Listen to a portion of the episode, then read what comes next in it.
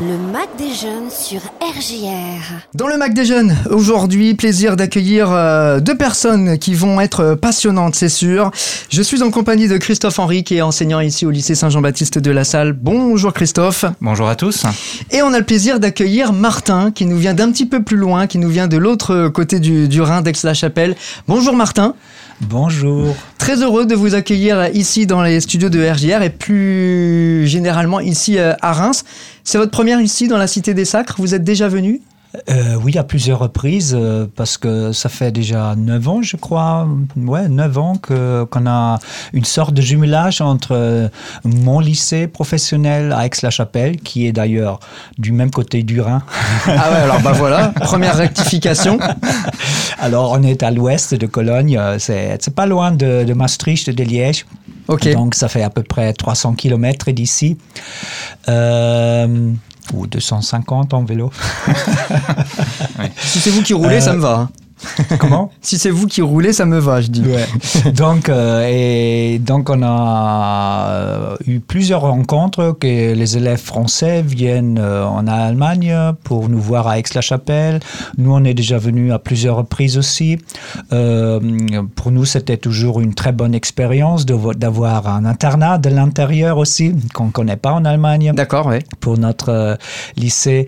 Euh, voilà, et on a aussi fait des échanges en tiers-lieu. Ça veut dire euh, qu'on se rencontre ni à Reims, ni, Ni à Aix-la-Chapelle, mais En lieu Euh, neutre. En voilà, lieu neutre, ouais. mais toujours sur le sol français ou allemand. Alors l'idée, j'imagine qu'elle est d'abord pédagogique, c'est de permettre aux, aux élèves ben, de découvrir des façons, des méthodes, une langue évidemment euh, différente. C'est une découverte quelque part pour les élèves? Bien sûr, euh, surtout la découverte de- d'autres façons de vivre et d'autres façons de de- de- d'organiser une euh, école et d'avoir un autre emploi du temps. Donc euh, toute la structure était différente. En fait, c'est toujours une euh, lié avec des A et des O. Oui, il y a des parce étonnements. est toujours euh, euh, très surpris comment ça se passe en France et j'adore ça quand les élèves élargissent là, leur horizon. Et, et j'imagine que Christophe, dans l'autre sens, quand ce sont ici les jeunes qui partent à Aix-la-Chapelle, les étonnements sont les mêmes. Ouais, c'est exactement, euh, exactement la même chose. On est vraiment guidé par le, le même objectif, hein, c'est ouvrir les jeunes sur, euh, sur l'Europe, parce que tous les deux, on est de fervents Européens. Et voilà, on, on- a ces valeurs euh, chevillées au corps et on essaye de les faire partager aux jeunes, effectivement, euh, qui, qui profitent de cette proximité. C'est des échanges qui se font une fois dans l'année, plusieurs fois. Comment ça se passe? Ça dépend. euh, au début, on avait, je crois, ouais, c'était une fois par an. Mhm. Euh, et avec le Covid, ça s'est un peu interrompu. Ah oui. Euh, mais Ouais, l'ex- on, on a su garder quand même les liens. Ouais. hein. Ouais, c'est important Et- ça. Avec le distanciel, ça, Ouais. ça a aidé, ouais, j'imagine. Et, et même pendant la, la période, euh, la dernière période de Covid, on a préparé notre dernier projet qui était la, visite de Berlin, découvrir euh, la capitale allemande. Euh, donc ce- ces, ces mois, je dirais, d'interruption où on ne pouvait pas euh, forcément se rencontrer, bah, on les a quand même mis à profit. euh, pour, pour préparer euh, ce voyage euh, fait maison, on va dire, parce que pendant deux ans, on a fait des visios régulièrement pour trouver l'hébergement, trouver le transport, trouver les visites. Enfin, c'est. Hmm. Bah oui, parce que tout ça, ça s'organise quand même. Voilà, ça se fait pas comme ça en, ouais, en claquant des doigts. Si je reviens un petit peu sur la genèse du projet, est-ce que tous les deux vous êtes un petit peu euh, dans les origines de ce projet ou ça s'est construit déjà avant vous? Les objectifs, c'était quoi finalement? C'est vraiment des échanges euh, franco-allemands? Voilà. Moi, je suis professeur de français. J'étais toujours à la recherche d'un lycée avec lequel on pourrait euh, coopérer, travailler ensemble, faire des échanges, euh, que ce soit en, live ou que ce soit surtout d'abord avec des emails, par exemple. Et j'avais un- une collègue euh, à Vouziers qui nous Oui, a dans les Ardennes, ouais. qui nous a recommandé euh, le lycée Saint-Jean-Baptiste et c'est elle qui a lié le contact. Et depuis, on, euh, un ancien directeur du lycée euh, Saint-Jean-Baptiste de la Salle est venu nous voir. C'était Marc Besancenay avec euh, Patrice Collier. C'est- c'était le directeur à l'époque. Et Florent Persan, ils sont venus euh, comme ça à Aix. euh, ils étaient très motivés à créer ce lien et à établir un contact. Et ça a marché tout de suite. hein. Les deux côtés étaient ouverts et on a essayé de transmettre ça à nos élèves là, euh, comme Christophe le disait, l'esprit ouvert, l'esprit européen, ça a bien marché. C'est un lien qui est uniquement entre ces deux établissements parce qu'on sait qu'il y a un jumelage entre les deux villes, hein, entre Reims et, Aix-la-Chapelle. Donc il y a des associations qui existent des, deux côtés. Est-ce qu'il y a un lien justement avec ces associations ou c'est vraiment directement les deux établissements qui ont fait le lien? Voilà, c'était euh, au début c'était moi avec euh, Marc Besancenay en fait, Marc mmh. avec moi pour être euh, poli. Et ouais, dans le cadre des, jumelages, on a toujours profité et bénéficié aussi de quelques subventions là pour permettre les voyages des élèves. Quand vous passez par l'OFAGE qu'on connaît, l'Office franco-allemand. Oui, aussi. Là, on a aussi fait des demandes de subventions mmh. et ça a toujours bien marché. Bon, avec un peu d'expérience, puisque ça fait quelques années désormais, vous nous dites que vous venez, Martin, pour les, pour les jeunes, quelles expériences ils en retiennent?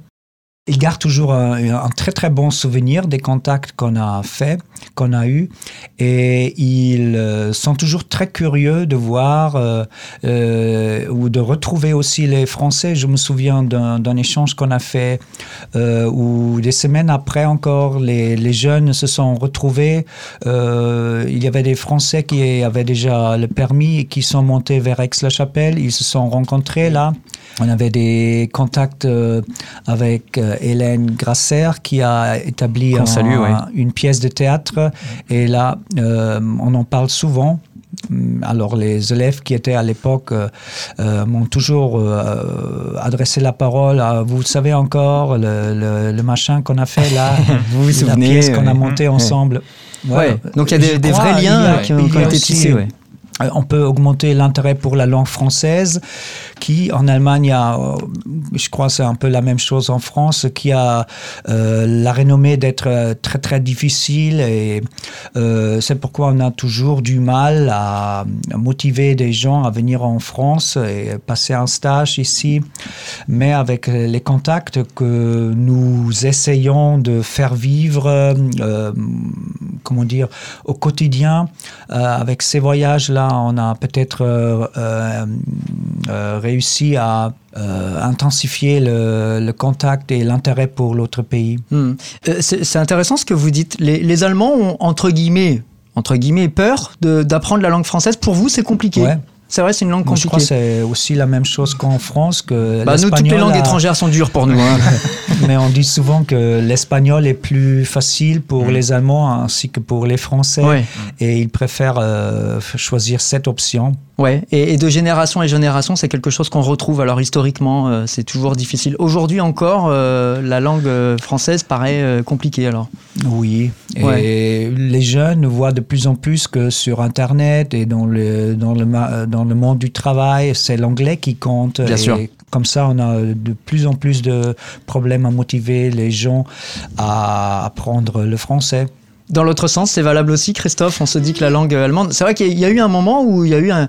Euh, nous, on a connu Tokyo Hotel, vous savez, il y a quelques années de, ça, ce groupe qui chantait en, en allemand mm. et qui a permis quand même euh, un renouveau pour euh, l'intérêt pour la langue allemande. Je ne sais pas où est-ce que ça en est de tout ça maintenant. je pense que Martin a raison. Hein. le, français en Allemagne est perçu comme une langue difficile et l'allemand en, France, c'est exactement la même chose. Hein. Ça paraît insurmontable.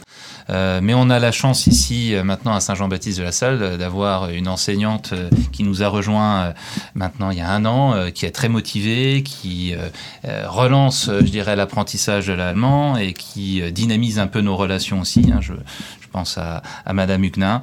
Et, là, il y a plein d'espoir, je pense, pour que les, jeunes se réintéressent un petit peu, se réapproprient cette langue, parce que nos expériences, comme celles qu'on a vécues l'année dernière à Berlin, redonnent, je dirais, de l'intérêt aussi à l'allemand. Parce que quand les jeunes reviennent, même ceux qui ne parlaient pas allemand, se disent bah oui, mais bon, les Allemands, ils sont très cool, on a vécu des choses super sympas avec eux.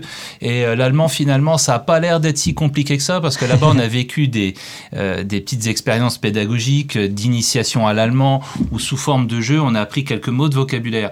Et, moi, j'ai le retour de plusieurs jeunes qui m'ont dit, bah, finalement, on pensait pas que l'allemand c'était c'était comme ça. On pensait pas que ça pouvait être cool. On pouvait pas que ça. On ne pensait pas. on ne pensait pas que l'apprentissage de cette langue pouvait se faire euh, finalement aussi euh, facilement. Euh, bon, c'est vrai qu'on en est resté à un stade assez rudimentaire, assez basique, mais toujours est-il que leur regard a changé. Et, et ça peut susciter des, des projets pour la suite. On parle beaucoup du dispositif Erasmus, ou des projets Ouais. de volontariat européen, etc. Est-ce qu'il y a certains des élèves en France qui disent bah, Moi, je vais passer six mois, un an en Allemagne derrière ça? Alors, on l'a vécu. On l'a vécu il y a quelques années avec un départ de, de quatre jeunes de Saint-Jean-Baptiste pour, euh, pour un stage Erasmus euh, d'un mois. Mhm. Ils sont revenus ravis.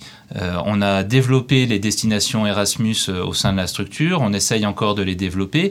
Je pense que Aix-la-Chapelle, effectivement, restera, est et restera une destination pour nos jeunes. Mais c'est aussi à nous de, de promouvoir cette destination au même titre que les, que les, que les autres. Il faut les encourager. Le temps passe très vite. Quels sont les, les- les projets là, que vous avez prévu de mettre en place ensemble là, pour les semaines, les jours ou les mois qui viennent?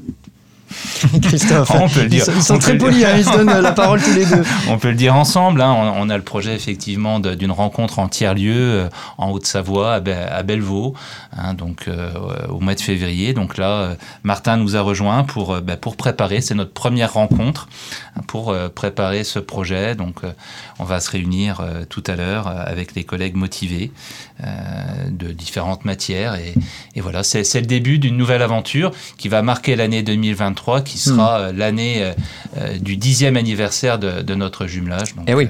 Euh, Il va falloir le une marquer. manifestation, j'espère, parmi d'autres.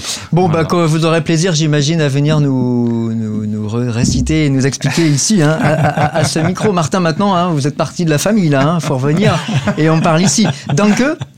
Gerne. Es war mir ein Vergnügen. Voilà, après, vous savez, moi, j'ai fait, je fais partie de ceux qui ont fait espagnol euh, en deuxième langue à l'école. Mais je sais dire Auf Wiedersehen pour terminer cette émission, par exemple. Voilà, c'était très gentil en tout cas d'être passé ici par, euh, par ces euh, studios. Euh, là, il y a combien de jeunes qui vont être concernés par ces projets pour terminer, Christophe Euh, donc là, au niveau, euh, au niveau du projet de Bellevaux, en Haute-Savoie, on est sur, allez, on va essayer 25, 25 germanistes D'accord. sur, la- sur le site de Saint-Jean-Baptiste. Donc c'est un beau défi quand même. Hein Voilà, Ouais, ouais. C'est pas mal.